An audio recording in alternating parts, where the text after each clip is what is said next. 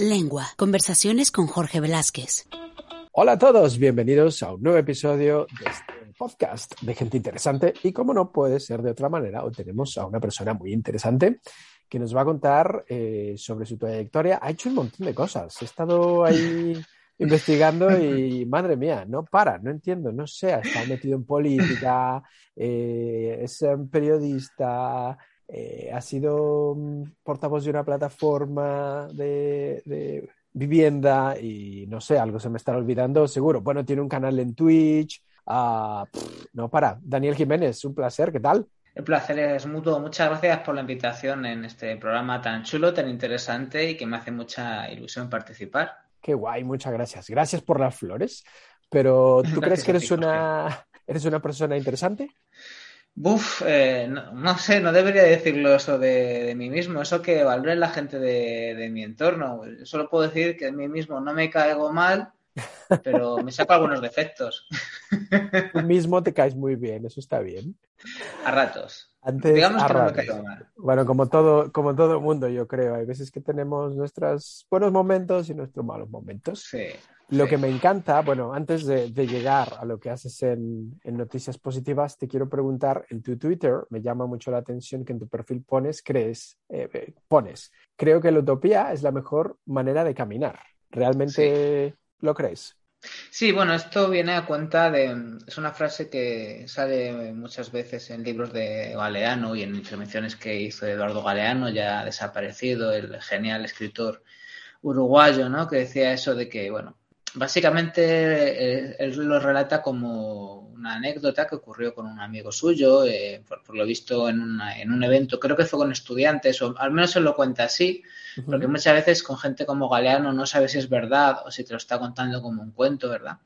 Pero él lo que cuenta es que en, esa jornada con estudiantes uno de ellos le preguntó a su, a su amigo que, bueno, ¿para qué servía la utopía, no? Y, y él dijo que, bueno, que la utopía es, una, es como, bueno, es como un horizonte muy lejano, que tú vas andando hacia el horizonte y si andas 10 pasos, el horizonte se aleja a 10 pasos, si andas otros 10, ese horizonte se aleja a otros 10, ¿no? Hmm. Entonces, eh, decía el amigo de Galeano, entonces, si es así, si cuanto más ando, eh, más aleja la utopía, eh, ¿para qué sirve la utopía? Pues para caminar, básicamente, ¿no? Es una asunción de que posiblemente no podemos conseguir todo lo que queremos. Creo que es sano que no consigamos en la vida o que el mundo no sea tal y como queremos, ¿verdad? Porque si no sería un mundo muy totalitario y, mejor que el mundo no sea como quiera ninguna persona en concreto.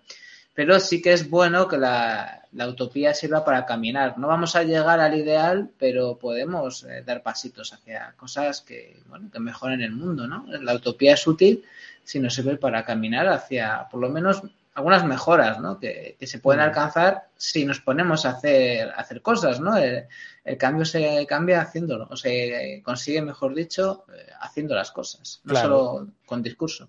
Nadie, nadie ha conseguido nada estando sentado en su sofá viendo Netflix. Eso es un hecho, ¿no?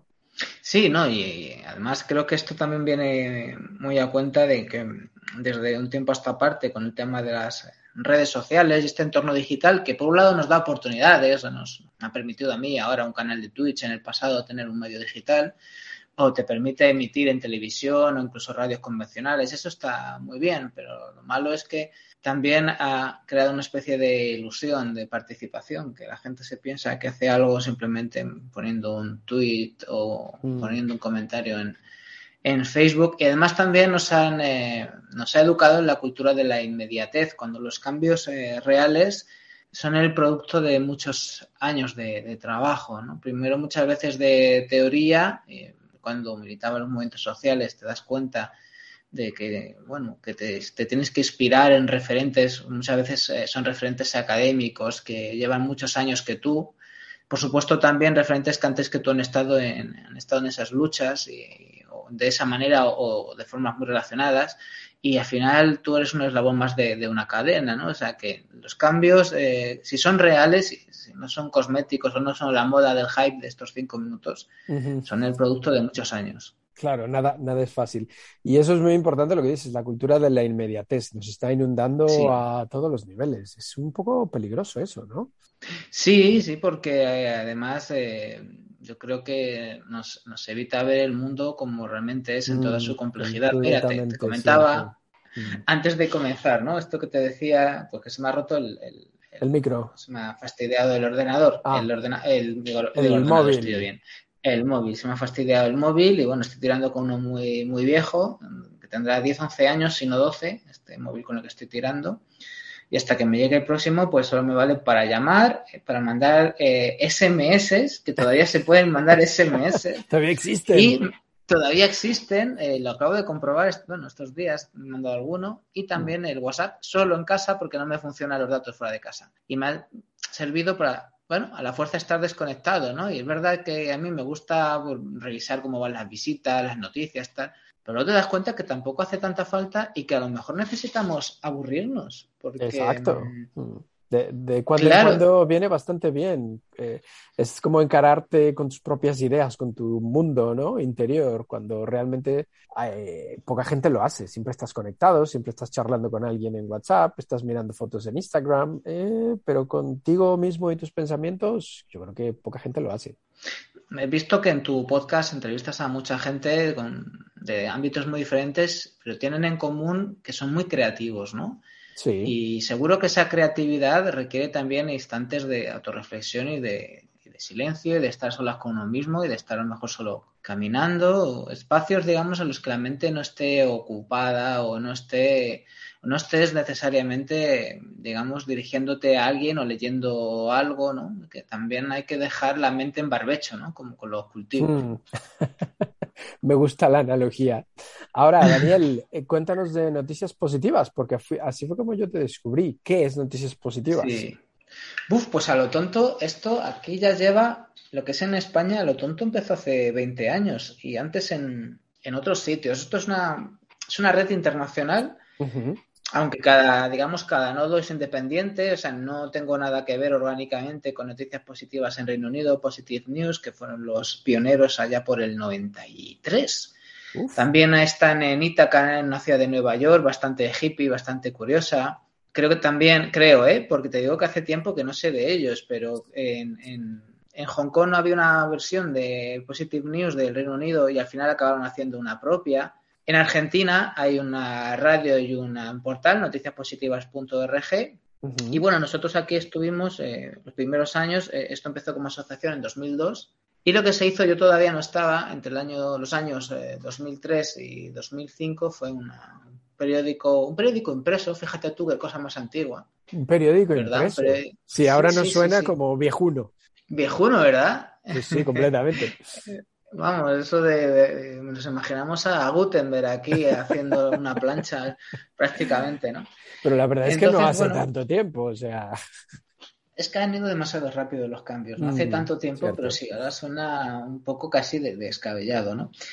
Y bueno, pues eso duró un par de, años, no sé si tenía una tirada de unos cuantos miles de, ejemplares, o sea que, que, no estaba mal, ¿no? Pero digamos que el proyecto se agotó sobre todo porque conllevaba mucho curro, no solamente ya en escribir, en escribir, en imprimir, en distribuir, que se distribuía muchas veces en herbolarios y en tiendas ecológicas, porque noticias positivas, sobre todo, lo que habla son de proyectos que intentan, eh, bueno, mejorar las cosas desde un punto de vista, sobre todo, lo que es la sostenibilidad en, tanto en el ámbito social, una sociedad más justa, si quieres, como la sostenibilidad ambiental, un mundo más ecológico, ¿no? Quizás sean los dos ejes principales, ¿no? Entonces, bueno, em, en sí la, la, publicación impresa no era sostenible, por muchas cosas. Entonces se quedó eso, bueno, se terminó en 2005 y bueno, prácticamente lo que tenían era una web, noticiaspositivas.net, hablo aquí en España. Publicaban poquito, no hacían mucho, hasta que yo conocí a esta gente, Graham, Graham Forrest, que es el que lo llevó aquí en España, que es, bueno, es de Liverpool, aunque lleva aquí toda la vida, de los años 80. ok. A veces digo que tiene acento inglés solo por hacerse el guay. Pero no, tiene bastante acento inglés Graham, la verdad. Y Adriana, que una compi también periodista de Argentina, y luego también había un traductor como, como Javier echando una mano, publicando cosas otros sobre todo de Reino Unido y tal. Bueno, yo les conozco en 2008 porque ya andaba metido en temas de activismo, digamos, en la lucha por la vivienda digna y en colectivos ecologistas. Y me apetecía hacer algo en, otro, en otra clave, comunicación, pero en otra clave, ¿no? Y bueno, les, se animaron, eh, relanzaron un poco más la web, ya éramos dos periodistas, Adriana y yo, más Javier haciendo traducciones, más algún colaborador que había y bueno, hubo una época mm. que bastante, que estuvo bastante bien, de dos, eh, bueno, más o menos eh, cuatro o cinco artículos a la semana más colaboradores. Tampoco es una gran producción, pero bueno, se mantenía con eh, activa la web y tenía cierto reconocimiento. De hecho, tuvimos, bueno, tuvimos el premio Biocultura que lo da la Asociación Vida Sana, que organiza Biocultura, que es la feria de, de referencia al sector ecológico en España. Sí, sí. Y también entramos en contacto con eh, otras iniciativas, o sea, no solo hablábamos de cuestiones, sino que nos implicamos un poco en poner en marcha cosas adelante, con una asociación de emprendimiento social llamada Social y Social, que dio lugar a una empresa llamada Social and People. Yo estuve fundador en, ambas cosas y, de, socio, ¿no? Entonces, bueno, pues eh, eso estuvo muy bien. Y sí que, bueno, luego se cometieron, yo creo que errores. Eh, 2018 surgió una propuesta con la gente de Argentina de juntarnos en su portal noticiaspositivas.org pues para hacer una plataforma de noticias positivas en castellano para toda la comunidad hispanohablante. Pero no salió mm. bien el, el, asunto. Vaya, ¿por qué? ¿Qué pasó? Hombre, porque como, eh, idea, como idea es, suena bien, suena buena, ser una plataforma para toda Latinoamérica y España. Bueno, a ver, es complicado. yo creo que por mucho que haya muchas formas de conexión digital, eh, trabajar en remoto con una gente en Argentina y otra en España, con tres o cuatro horas de diferencia y mm. con estados de proyecto diferentes y ellos ya prácticamente a nivel profesional, mientras que tú a esto le dedicas el rato que puedes porque tienes que trabajar en otras cosas. Y estábamos en el mismo espacio eh, cercano, ni tampoco estábamos en el mismo momento. Eh, había muchas cosas que, eran complicadas, eh, por eso porque no estábamos en, digamos, en situaciones similares, en igualdad de condiciones y en, los mismos momentos del proyecto, ¿no? Mm. Y a lo mejor tampoco existe un público eh, lengua castellana, a lo mejor hay que entender las particularidades, ¿no? A lo mejor, pues eso, pues tenemos que entender las peculiaridades del movimiento ecologista y del movimiento social y de todo, que no son las mismas motivaciones de un país como España, de un país como Argentina, de un país como, como Chile, de un país como... Es que, claro, es que cada uno es de su padre y de su madre. Exacto, es como la gente que se piensa que África es un país, pues oiga, hay muchísimas realidades muy diferentes en el entorno africano, ¿verdad? Y igual dentro de la comunidad hispanohablante es muy bonito que se comparta un idioma, mm. por lo menos en una parte, en otra no, porque hay muchas variedades. Y yo que he tenido la suerte de conocer mucha gente de diferentes países de, América Latina, pues sé que es así. Y, además me, encanta esa variedad y me encanta la, por ejemplo, el castellano de, Colombia es bellísimo, o el castellano de, Argentina es, precioso, ¿no? O luego, pues eso, pues que hay muchas variedades, ¿no? Pero es eso que a lo mejor hay que... a la hora de escribir una noticia había cosas que en Argentina no se entendían, o en Chile, o en España, o tal. Mm. O que las prioridades eran otras, ¿no? Y las luchas o las inquietudes o los momentos son otros también. ¿eh? hay que entenderlos, ¿no? Bueno, pues eh, no salió bien. Yo, además, me tuve que buscar la vida más a nivel personal en otras cuestiones que me, me obligó un poco a dejar de lado estas cosas, a dedicarme simplemente a cuestiones que, bueno, que me permitieran afrontar lo más urgente que era temas laborales puros y duros de conseguir el, pues conseguir un sustento para. Exacto, como, como todo el mundo, hay, prioridades y una de ellas es comer. Tenemos el mal hábito de comer. Por lo menos tres veces al día. Sí. Exacto, sí, sí. ¿Y entonces qué pasó con ese proyecto? Se, fue para Argentina y ellos siguen y el, y el de España murió. De vez en cuando mi compi Adriana de Noticias Positivas España publica algo como una especie de corresponsalía de Noticias Positivas Argentina en España pero una presencia muy, muy escasa. ¿eh? O sea, realmente no ha habido un proyecto netamente español hasta el año pasado, que bueno, yo más o menos una situación más estable, dije, bueno, volví a picar el gusanillo y bueno, ya había hecho temas digitales, había hecho radio con otros proyectos, que he estado metido en otros proyectos, dirigidos programas de radio, bueno, he tenido otras experiencias y, y pensé, bueno, he hecho radio, he hecho redacción web, dije, voy a ver esto del, del video podcast, o sea, del streaming. ¿Por qué? Pues por Pero al fin y al cabo, como esto lo hago un poco por gusto, y además eso también es una parte buena, ¿no? Pues, bueno, ya uno está rizado y ganándose, digamos, los cuartos por otro lado, pues te permite el tema de hacer un poco lo que te, lo que te apetece, ¿no? Claro. Con una filosofía y intentando hacerlo lo mejor posible y con unos criterios más o menos, eh, pues eso, claros, pero sí que te, te permite probar y ver cosas. También siempre me ha gustado investigar y bueno, pues aquí andamos con esto. Empezamos en, en abril del pasado año, sobre todo yo. Adriana de mi compi de Noticias Positivas, la otra periodista, pues alguna vez me, me ha mandado alguna cosa de alguna entrevista, algún contacto, pero bueno, hace lo que puede, pues eso, el tiempo es el que es y la gente pues intenta dedicarse a lo que puede, pero tiene el tiempo que tiene, ¿no? Y Graham también le saquen una, hay una entrevista que está en nuestro YouTube, porque estamos en Twitch, en YouTube y en Evox, y en el YouTube se puede ver la entrevista en la que hablo con, con Graham de, cómo empezamos. Y bueno, pues aquí andamos. Empezamos, como te digo, en abril con este video podcast. Realmente más en fase experimental al principio. Para mí he empezado un poquito más en serio a finales de año, que fue cuando bueno, adquirí un ordenador un poquito más eh, potente que me permite grabar entrevistas en directo y hacer hasta tertulias eh, con muchas personas a la vez en directo sin que se corte y tal lo cual está guay. De hecho, para mí todavía esto es un bebé. O sea, estoy empezando a hacer cosas que me gustan, pero ni mucho menos el programa está maduro. Estoy empezando, ya te digo.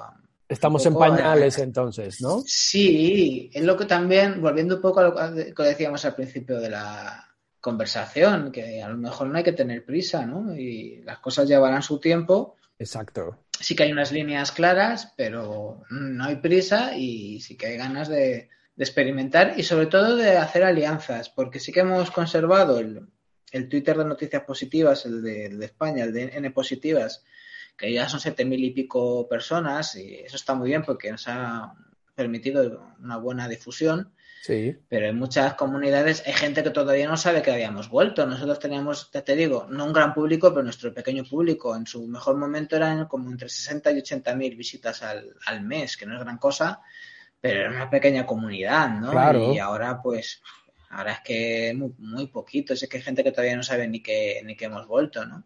O sea, que hay que moverlo, hay que moverlo. Si alguien está interesado en, en buscar en YouTube o en Twitch, ¿cómo te encuentra? Bueno, en Twitch eh, somos noticias positivas sin más. Yo, no hay nadie que se llame en Twitch noticias positivas. Tú pones en Twitch eh, noticias positivas y... Y apareces. Y bueno... Y en YouTube también, me imagino, sí, ¿no? Sí, sí, sí simplemente noticias positivas todo junto, ¿vale? En YouTube es más complicado porque es un nombre que se ha usado tanto en algún otro canal como en, sobre todo en, vídeos en concreto. Pero si pones noticias positivas España, algo se, algunos de mis vídeos sí salen y um, una cosa muy interesante es que también se puede acceder desde Twitch. Desde Twitch es muy fácil, noticias positivas, eh, todo junto, noticias positivas con la N y la P en mayúscula, aunque yo creo que eso dará igual. Mm. Y desde Twitch también puedes, eh, bueno, hay enlaces a otras redes. Desde ah, Twitch perfecto. A... Y en Twitter, que... eh, tu Twitter es arroba N positivas. N positivas, con la N, N y la P en mayúsculas. Ahora, lo que me da mucha curiosidad es, sí. uh, ¿tú eres una persona positiva o por qué tanto vamos a... Este mundo necesita noticias positivas, estamos hartos de violencia, de guerras, uh -huh. De malas noticias, de malas gestiones, de inseguridad, de um, corrupción? Ese, este debate o esta cuestión es más eh, profunda que lo de lo que parece. De lo que ¿no? parece, ¿no? sí, porque podríamos a, a, a hablar sobre la definición en sí de lo que es algo positivo, porque mmm, puede llegar a confusión, ¿no? Quiero decir que hay mucha gente que esto lo podría ver como algo muy relacionado con temas de autoayuda o que lo importante es eh, cómo ver las cosas, ¿no? Y que, que hay que ver siempre el lado positivo. Eh, no vamos por ahí, ¿no? Esa no es no es la idea y cre creo que, que no que ciertos planteamientos de, que, que de, desde luego no son nada positivos, valga la redundancia, ¿no? Esta gente, es, esa es mi opinión personal, ¿vale? Que okay. te vende como que todo hay que sacarle una cosa positiva y que todo según lo veas, no, perdona. Eso no es así, ¿no? Además, hace poco lo hablaba con una amiga psicóloga Uh -huh. que le hablaba de estos temas, qué opinas de ciertos tipos de coach, de ciertos tipos de planteamiento, ella te decía como, como psicóloga que que los sentimientos, todos los sentimientos que tenemos sirven para, para algo, ¿no? Eh, ponía el ejemplo, esta película de Disney, de Insight, que te explica, ¿no? De cómo funcionan las, las emociones dentro de una mente, que estás, está metido dentro de la mente de una niña y está la tristeza, la alegría, ¿no? ah, los diferentes sentimientos, sí. Seguro que has visto la película o, te suena de qué va, ¿no? Mm. Seguro que son, eh, pues por ejemplo, eh, en una parte de la película es precisamente el sentimiento de tristeza, que no es nada positivo, lo que le hace a la niña recordar eh, cuando está a punto de abandonar a sus papás por un cabreo, ese sentimiento de tristeza es, el que le hace plantearse por qué hay que ir a sus padres y por qué tiene que quedarse con ellos, ¿no? O sea, es un sentimiento que no es positivo, es un sentimiento que, te, dice que algo va mal, pero te sirve para algo, ¿no? Claro, es necesario. exactamente. No, todo es positivo porque también son necesarias emociones eh, negativas.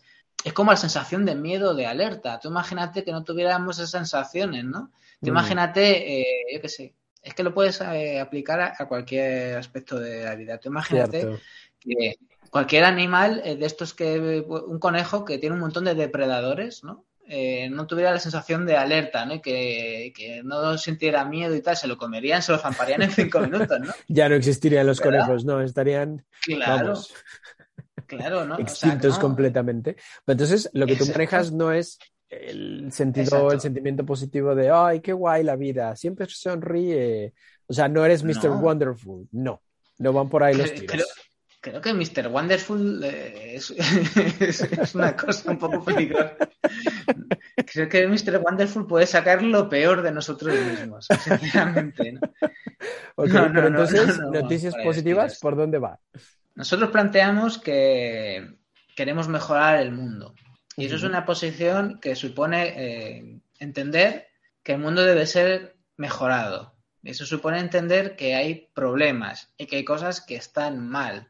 Es decir, somos eh, noticias positivas porque intentamos buscar soluciones a problemas. Nos enmarcamos dentro de lo que se llama periodismo constructivo, periodismo de soluciones. He entrevistado ya un par de veces a Alfredo Casares del Instituto de Periodismo Constructivo están también las entrevistas en YouTube, una a él mismo, o sea, simplemente a él explicándolo, explicando a la gente que es este Instituto de Periodismo Constructivo, otra entrevista em, a él y a la directora de una revista que se llama Revista AZ de temas de responsabilidad social corporativa, porque Alfredo le ha ayudado a hacer una, una, sección de periodismo de soluciones dentro de esta revista, ¿no?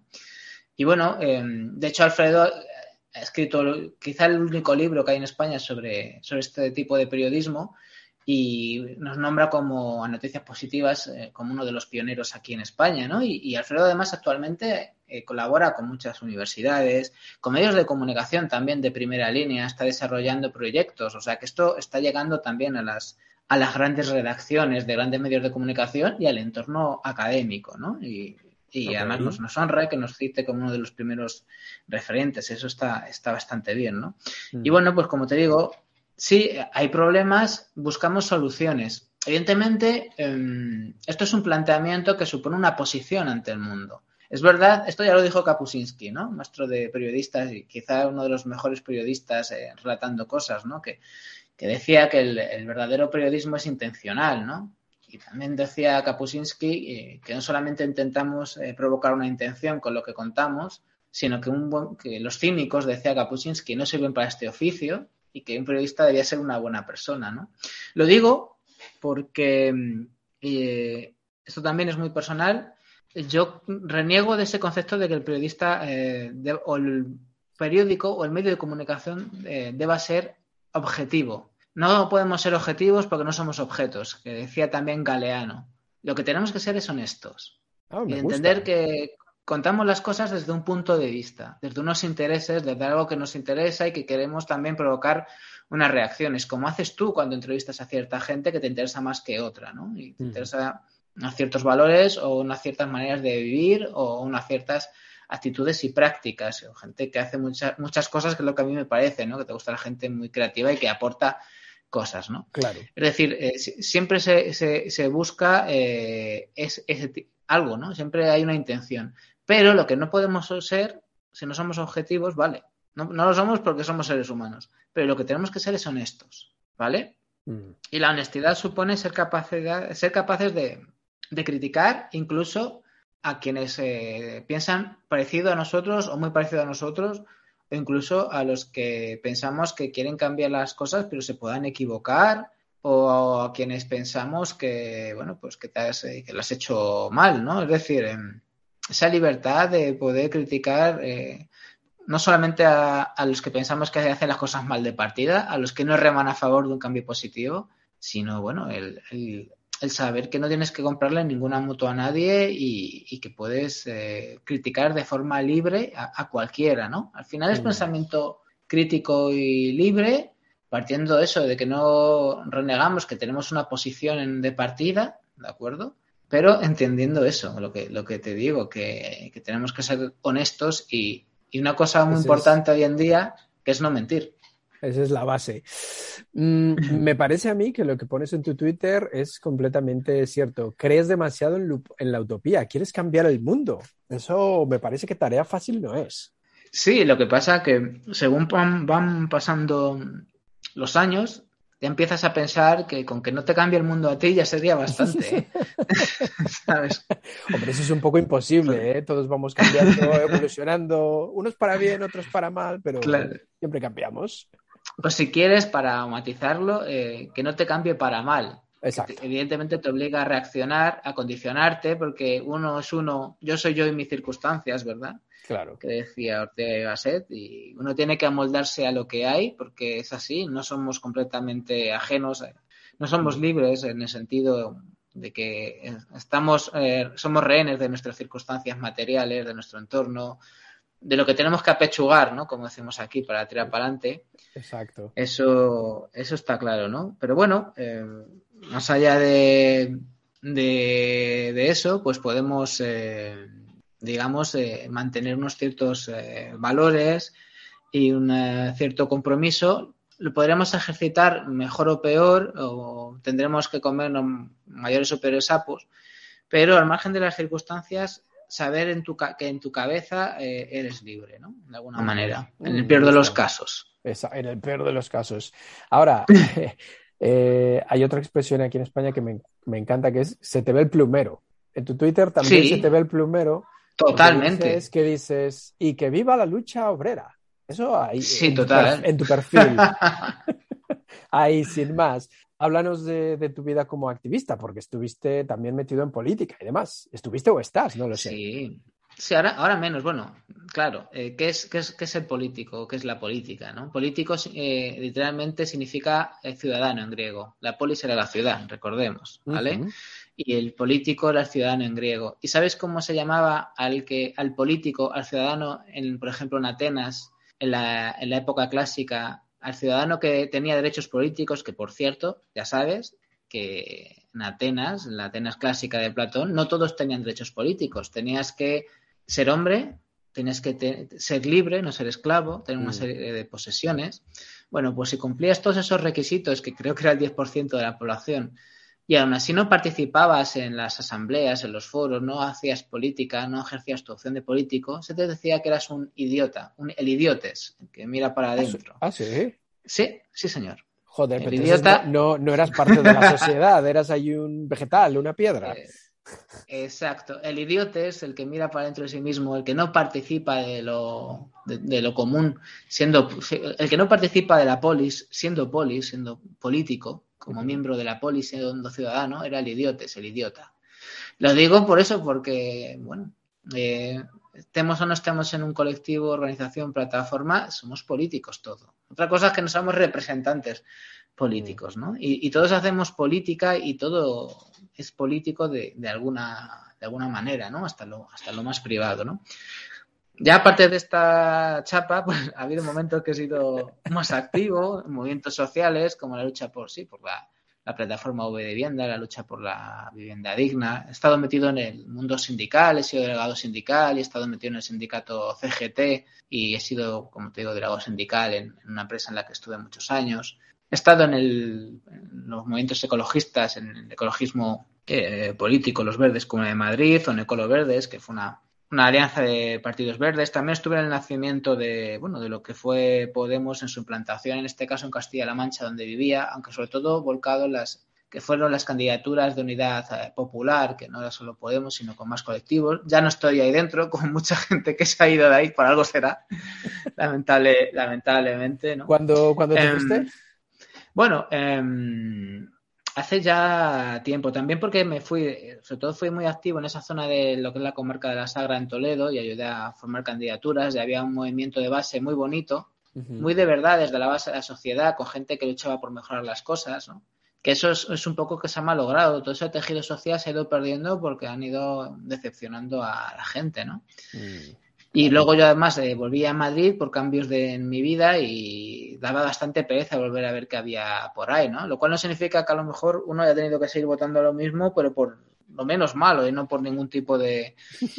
casi por descarte, ¿no? Por decir lo malo o lo peor, ¿no? Pero desde luego no con ningún tipo de Ahora mismo, ahora mismo, eh, ¿cómo ves el panorama político en España?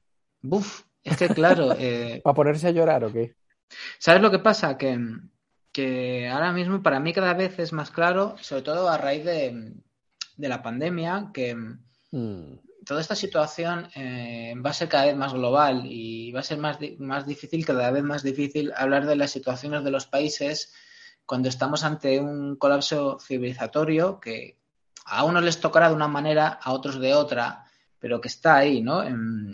El tema de la, de la pandemia es, eh, bueno, ha acelerado unos problemas que ya existían, luego em, también se ha visto eh, las consecuencias que tiene, pues toda la, por ejemplo, todos los recortes en, en, salud, en, los servicios de sanitarios, ¿qué, habría pasado en este país con unos servicios, eh, bueno, con una sanidad pública como Dios manda? ¿Qué habría pasado en las residencias de ancianos de este país si hubiera residencias de ancianos como Dios manda y públicas y no mm. unos lugares donde hacinamos en unas condiciones deplorables a quienes han cuidado de nosotros y a quienes han, se lo han currado toda la vida ¿no? y se han abandonado además en lugares de, mala muerte? ¿no?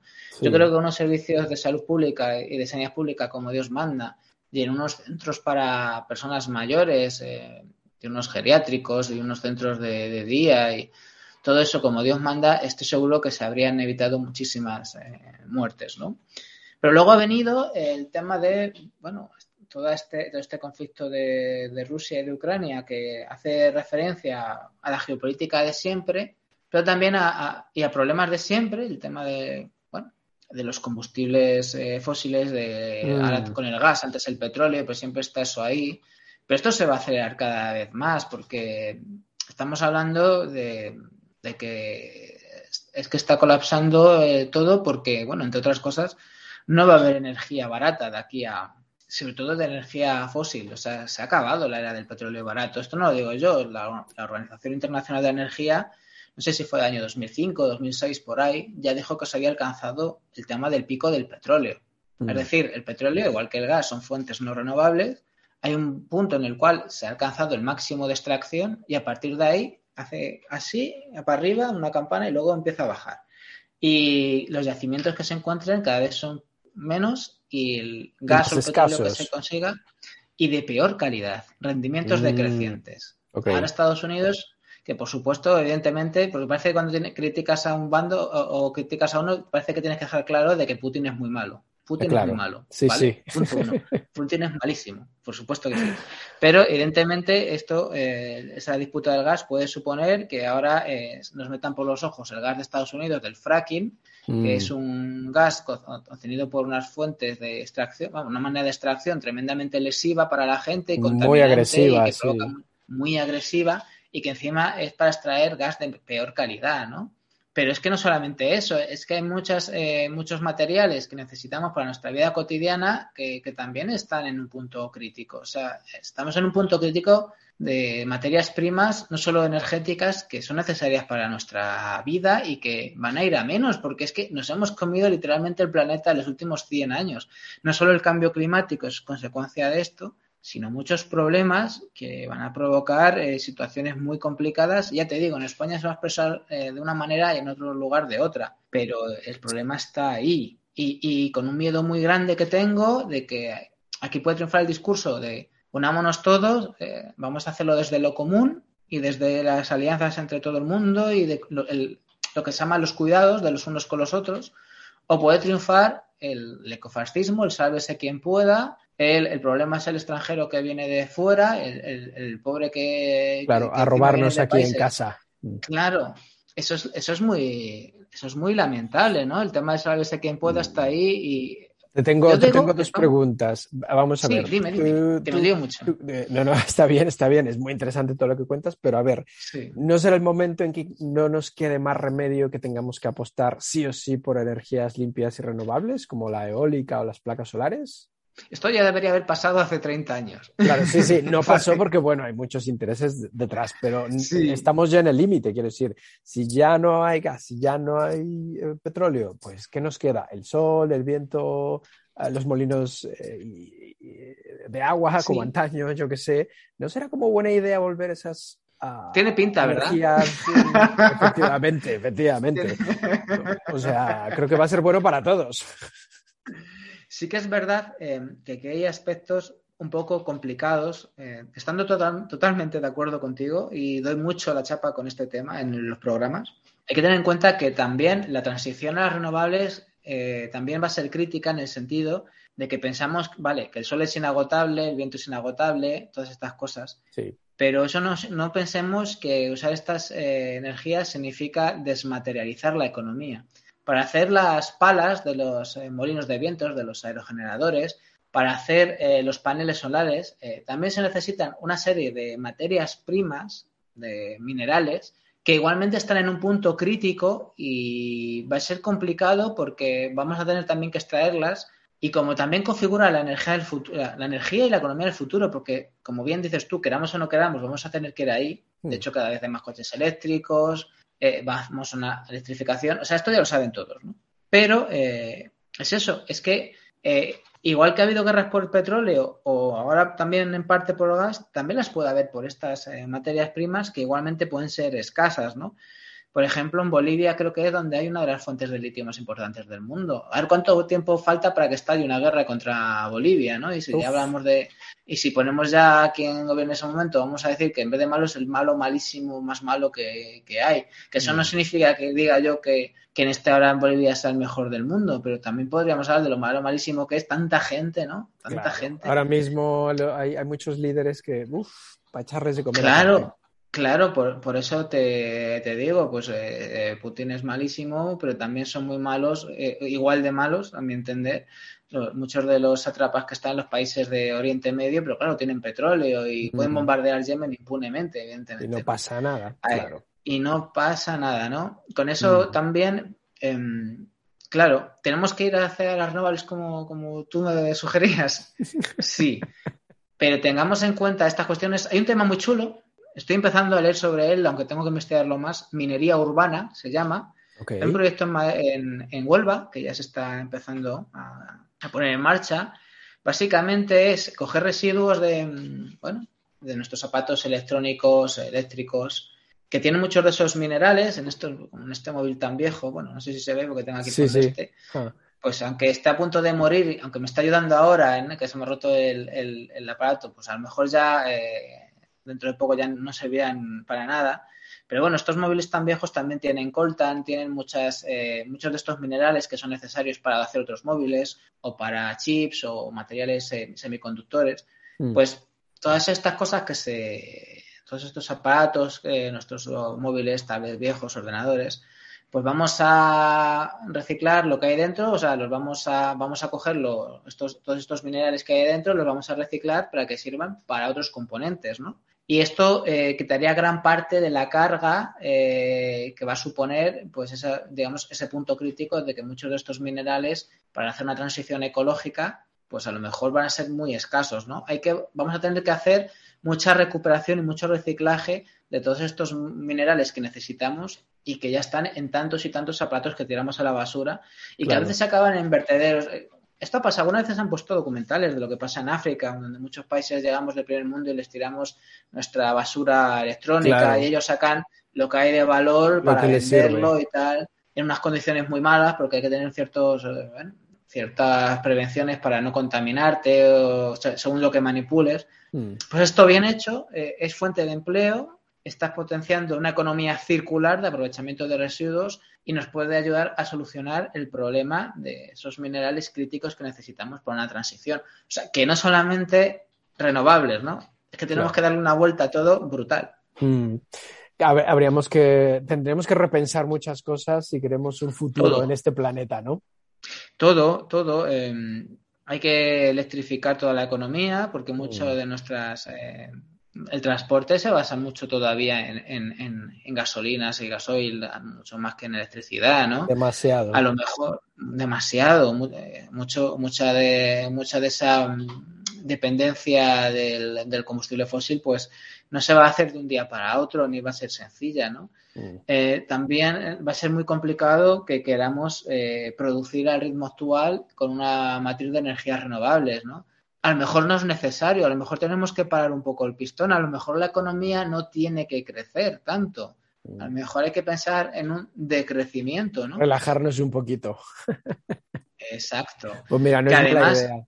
Claro, es que no es mala idea. Además, el, tema del crecimiento, el chantaje del crecimiento, nos lo han metido tanto en la cabeza que la economía tiene que, crecer cuando no nos damos cuenta de que el crecimiento de la economía eh, significa simplemente que, que la tarta es más grande, pero que no necesariamente te toca a ti un trozo mejor de esa, de esa tarta. Efectivamente, si vemos eh, quiénes son los más ricos de este planeta y, qué porcentaje representan de toda la población mundial, mm, pues crecimiento, crecimiento para quiénes.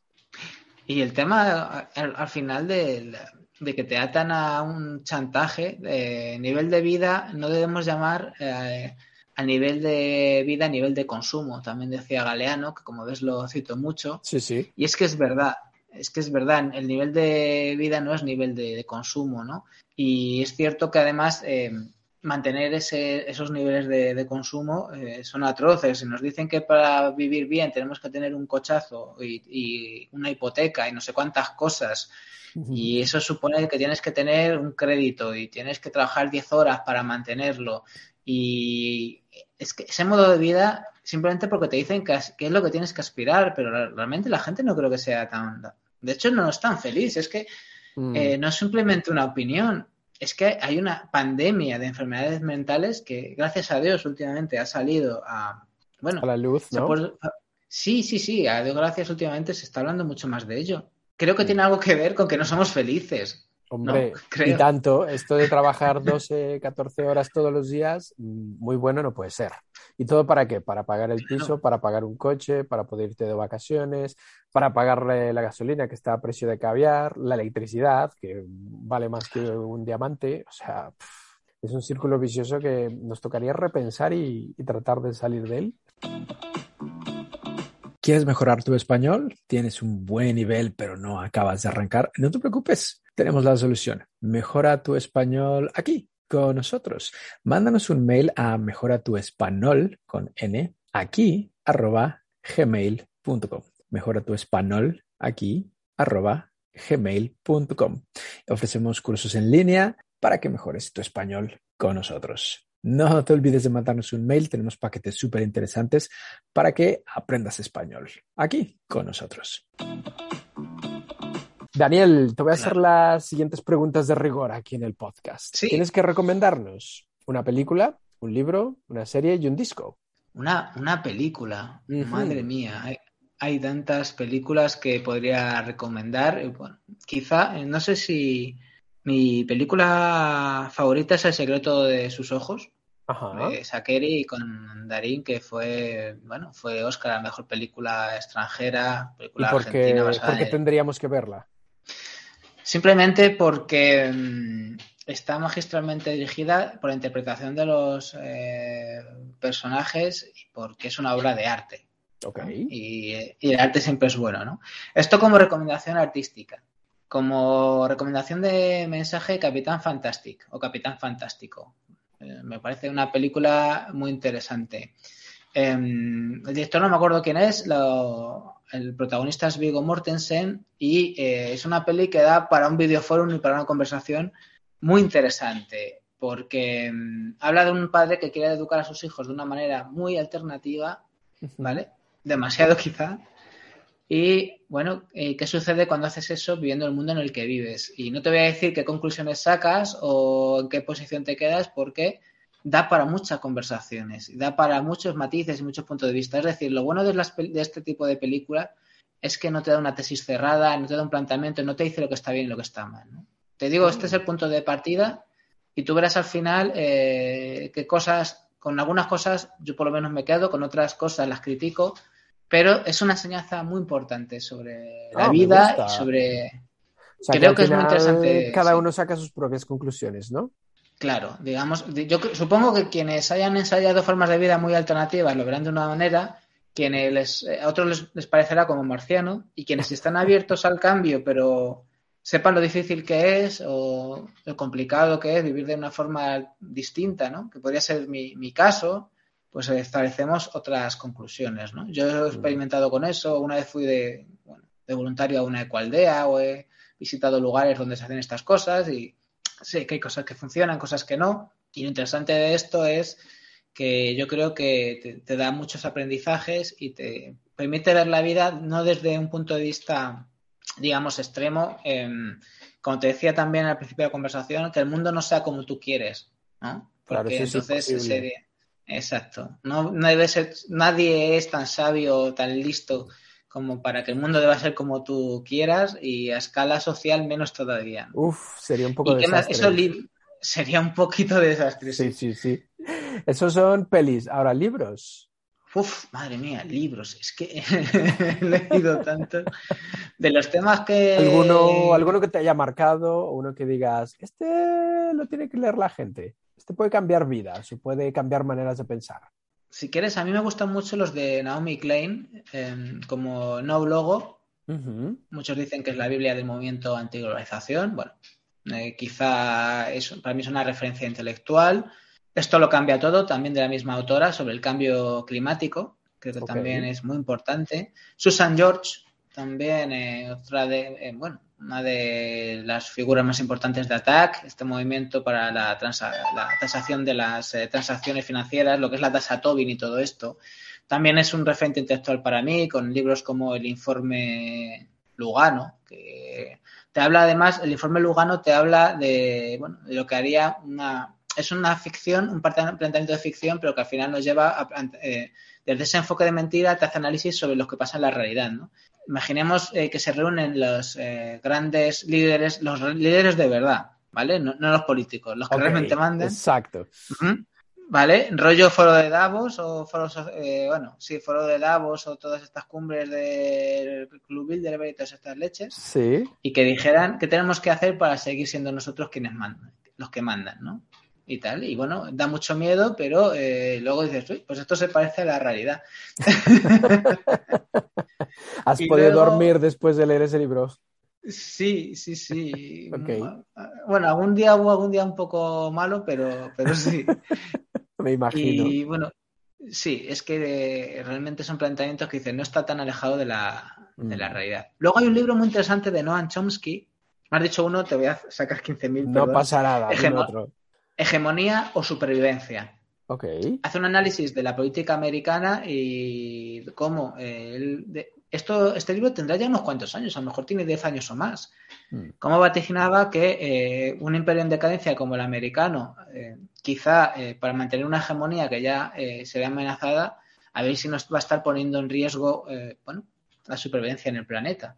Mm a lo mejor, claro, no está pasando tanto con Estados Unidos, sino con Rusia, pero al final es una lucha entre poderes hegemónicos lo que hay detrás de esto y sí que vuelve a estar un poco en debate nuestra propia supervivencia como especie debido a estas luchas por el poder. Por eso creo que es un libro especialmente recomendable ahora mismo. Mm, está muy, muy, actual. Este señor Chomsky es un gran pensador ¿eh? en muchos, a muchos niveles. Bueno, en la película del Capitán Fantastic hablan de Noam Chomsky. También. Porque una de las cosas raras del padre es que él dice que no hay que celebrar la Navidad, que la Navidad es mentira y tal, y que es mucho mejor celebrar el cumpleaños de Noam Chomsky. Y celebran, en vez del nacimiento de Jesucristo, celebran el nacimiento de Chomsky. Joder, me gusta, me gusta. Cuidado. Sí, sí, vamos, vamos. Cuidado con Chomsky. Cuidado. Sí, es una referencia, desde luego. Ok, la que buscaremos sí. la peli. Ahora, ¿qué serie nos recomendarías? Series. Uf, madre mía, series. Eh, pues eh, realmente, fíjate, en series mm, no veo tantos series que estén relacionados con los temas que buscan. Busco más eh, series que me como que me vadan de la, de la realidad, si quieres. Ok, O sea, en un tono más, que no todos vamos a ser tan densitos y tan intensos, ¿vale? ok. porque si no vaya rollo. Sí que me gustó mucho la casa de papel por más allá de la acción y de y de bueno, sí, al final es una serie muy de acción y de atracos y de historias y de tensión y de cosas que parece que van a reventar siempre de un momento para otro, que llega ya un momento en el que le ves un poco el truco porque siempre parece que se va a acabar todo y no es así. Ajá. Pero bueno, más allá de eso, me gustó mucho. Pero sí que es verdad que además eh, te permite, eh, bueno, eh, ciertas críticas que te meten por lo bajo, como la madre que el niño coma verdura y te la machaca por debajo, ¿no? Y bueno, que te permiten, eh, pues por ejemplo, yo que sé, te- una crítica al capitalismo brutal con la que acaba la serie, no sé si has visto el final, Claro. me parece genial. Sí, sí, el sí, sí, lo he visto. tremendo, no lo diré por si acaso. Alguien todavía no lo ha visto, aunque yo creo Por que si acaso. Hmm. tiempo. Y eh, el tema del Belachao me parece genial que se ponga de moda un himno antifascista en- que debe de unir a toda la humanidad en este momento, ¿vale? Exacto, para los tiempos Ah. que corren, viene muy bien. Muy bien. Y no se me olvide que el Ministerio del Tiempo, ¿vale? Ok, El Ministerio del Tiempo, que también me gusta mucho la historia, que creo que es eh, algo que nos sirve para aprender de nuestros errores y no cometerlos. Porque el Ministerio del Tiempo precisamente es una manera de eh, diferente de entender la historia de tu país y que también te sirve para reflexionar sobre el presente, ¿no? Además, es una serie hecha por, bueno, por televisión española. Es el tipo de series y de propuestas que debe haber en una televisión pública, porque es, es educativo, a la vez entretiene, a la vez es diferente e innovador, porque para hacer formatos, eh, los de siempre, para conseguir audiencia y tal, pues ya tenemos otros canales. Pero es que aquí se ha conseguido algo innovador que debería hacer la pública y que además tuvo mucho su predicamento y sus seguidores. A ver si vuelven ojalá. porque sirve para muchísimas eh, reflexiones sobre tu país, sobre, sobre mi país, vamos, sobre el país en el que vivimos, Mm. pensando de- en, bueno, en cómo hacer de este país, precisamente, si queremos mejorar el mundo, pues también de tu país un, un lugar mejor, ¿no? Empezando por casa, claro. Claro, exactamente. No sé Ahora- si quedaba alguna cosa más. Sí, un disco de música, un álbum. Madre mía. Yo soy muy fan de, de música, dice. Yo soy muy fan de Love of Lesbian, ¿vale? Recomendaría todos sus, sus discos. No te sabría decir ninguno En ninguno concreto, en pero bueno, toda, porque toda su discografía habrá que escucharla, ¿no? el- Yo creo que si Viaje Eterno hacia la Nada es el, es el último y yo lo recomiendo, pero eh, luego también eh, voy a ser un poco viejuno, pero me gusta mucho la, la música de, bueno, pues, eh, por ejemplo, hay que escuchar El Todo Cambia de Mercedes Sosa. Fíjate que tengo muchos referentes de América Latina, es curioso, y en mi educación en- intelectual y emocional, ¿no? El Todo Cambia de Mercedes Sosa bien podría haber sido la sintonía de noticias positivas, ¿no? Mm. Porque es un canto de esperanza, además lanzado desde una voz poderosa y en unas circunstancias duras como las que ella vivió en su, en su vida, ¿no? Mm, Así que, una bueno. Muy buena recomendación, me gusta. Yo creo que sí. Perfecto, Daniel. Ahora ha llegado el momento en el que te toca nominar a tres personas que podamos entrevistar aquí en Lengua. Personas interesantes, que tengan cosas interesantes que contar. ¿A quién nos vas a nominar? Uf, madre mía, tres personas. Hmm, Madre mía. Bueno, yo creo que es, es muy importante en esta encrucijada en la que vivimos, que estamos en una encrucijada y hay que ver en qué caminos tomar para un mundo mejor, ¿vale? Debemos de entrevistar y de conocer a las personas que ya llevan tiempo en ese camino y que algo han andado ya, algunos pasos han dado hacia la utopía y nos pueden echar una mano, ¿no? Por ejemplo, Yayo Herrero, eh, cofeminista, figura del momento eh, femi- feminista y ecologista a la vez. Creo que sería una gran entrevista porque te hace esa ligazón entre la ecología y el feminismo que es muy interesante. Estaba, creo que ahora estaba en, Ecologistas en Acción. Creo que ahora está en la Fundación FUGEM, creo que sigue ahí, ya yo. Pero es una figura muy importante, sin duda. Em, ok. Luego, porque no solamente estamos hablando de, feminismo y ecología, que deben ser dos de los vectores que cambien el, futuro. Fíjate que yo hablo en mi, en mi en Twitter de la lucha obrera, pero quizá los, mis planteamientos más que el socialismo clásico no van por ahí, sino creo que la lucha del futuro, la izquierda, si tú quieres, debe de tomar esa clave ecofeminista para ser realmente transformadora. Por supuesto, con la misma bandera de la justicia social, pero creo que tiene que ser rojiverde morado y muy diverso, ¿vale? Entonces, em, claro, además de Yayo Herrero, em, también eh, habría que hablar de gente que trabaja en otros ámbitos de cosas que hay que cambiar, ¿no? Pues vale, ya yo te puedo hablar de la crisis ambiental, te puedo hablar de feminismo. Otras cosas que tenemos que cambiar y otra cosa que es muy importante, el tema de la contaminación ambiental, ¿no? De, todos los, mm. eh, bueno, de todos los venenos que nos comemos y que nos hacen mucho daño y que causan muchas enfermedades cada vez más. Bueno, pues un amigo mío con el que tuve el placer de trabajar hace un montón de años en televisión, Carlos de, Carlos de Prada, todo un premio Global 500 de las Naciones Unidas, un premio nacional de medio ambiente, premio internacional Vida Sana, un tío con muchos eh, reconocimientos y que lleva abanderando muchos años esta lucha contra la contaminación ambiental y ha conseguido alguna cosa, muy, algún éxito desde el FODESAN, el Fondo de Defensa de la Salud Ambiental. Y eh, es muy importante porque ya te digo, eh, esa crisis ambiental que tenemos, sí, el cambio climático es lo más, quizá lo más visible, pero la contaminación también hablamos mucho de ello. Eh, es verdad que con el tema de los plásticos se habla mucho, pero creo que es solo la punta del iceberg y que también esto nos ayudaría a entender que tenemos que cambiar la forma de producir y de, y de consumir. Mm, hay mucho más allá, sí. hombre, tú verás, es que hay que darle la vuelta al mundo totalmente, ¿no? Mm, vale, genial recomendación. Y nos falta la última persona. La verdad es que eh, aquí también podríamos hablar de, de mucha gente. Entonces yo quizá, em, porque colaboro con, no solo porque colaboro con ellos, sino porque colaboro con ellos por, algo en concreto, ¿no? Eh, porque estamos hablando de gente que lleva 40 años, ¿vale? 40 años eh, haciendo una feria como biocultura. O sea, 40 años, cuando empezaron era algo como muy, muy de hippies. Lo sigue siendo un poco, pero ya. alternativo, ¿no?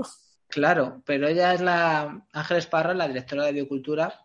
Es un ejemplo de, bueno, de gente que empezó eh, muy desde abajito, eh, eh, casi haciendo algo, casi pensando de eso, de cuatro hippies, y ahora te hace una feria que, bueno, que todos los años tienen feria en Barcelona y feria en Madrid.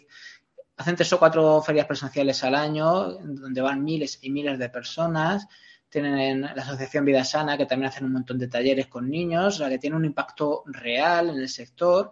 Creo que tiene algo que ver el trabajo de gente como ella en que España sea el primer país europeo en producción ecológica, el primer país europeo, que no se dice mucho. Somos nosotros, el primer país de, y, el tercero o cuarto del mundo en, todo el mundo.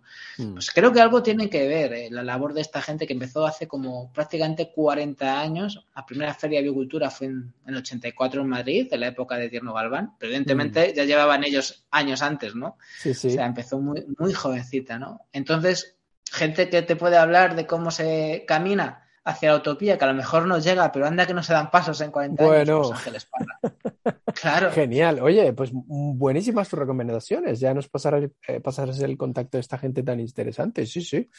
Y te los puedo dar además porque los conozco los tres. Personalmente. un poco tirado de lo fácil. sí, sí, sí. Genial. Pues ya luego me mandas un WhatsApp, un tweet o, lo que quieras. Sí, sí, sí. Perfecto.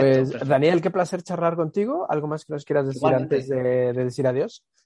Bueno, eh, simplemente eh, animar a la gente a que se informe bien. Es muy importante eh, la información. Eh, y no voy a hablar, no, no, no voy a decir que, vean mi video podcast, no. Esto no, no voy a acabar haciendo un anuncio de noticias positivas, que ya lo hemos hecho, mm. sino lo que quiero decir es que no nos informemos por Facebook o por memes que llegan a, bueno, a cualquier red social que tengas o al WhatsApp o a Telegram, no, intentemos buscar eh, medios contrastados, gente que se le ocurra, gente que quiera contar la verdad huyamos de planteamientos que nos quieran manipular, contrastemos la información un poco, intentemos eh, no sobrecargarnos de información. Informarte bien no significa estar sobreinformado, ¿vale? Mm. Y sobre todo, eh, busquemos eh, posiciones que nos permitan precisamente ese caminar hacia alguna dirección. No sé si hacia utopía, hacia soluciones, hacia algo, ¿no? evitemos a la gente que grita y que simplemente quiere cabrearte porque detrás de eso seguramente hay algo más que cabrearte, seguramente quieran manipularte, ¿no? Ah. Intentemos ser personas libres y críticas. Donde queráis, si queréis noticias positivas, vale, y si no en otro lado, pero intentemos ser libres y críticos. Me gusta mucho este último pensamiento, este último mensaje. Genial, Daniel. Pues un placer, Daniel, un abrazo muy grande, gracias por tu tiempo.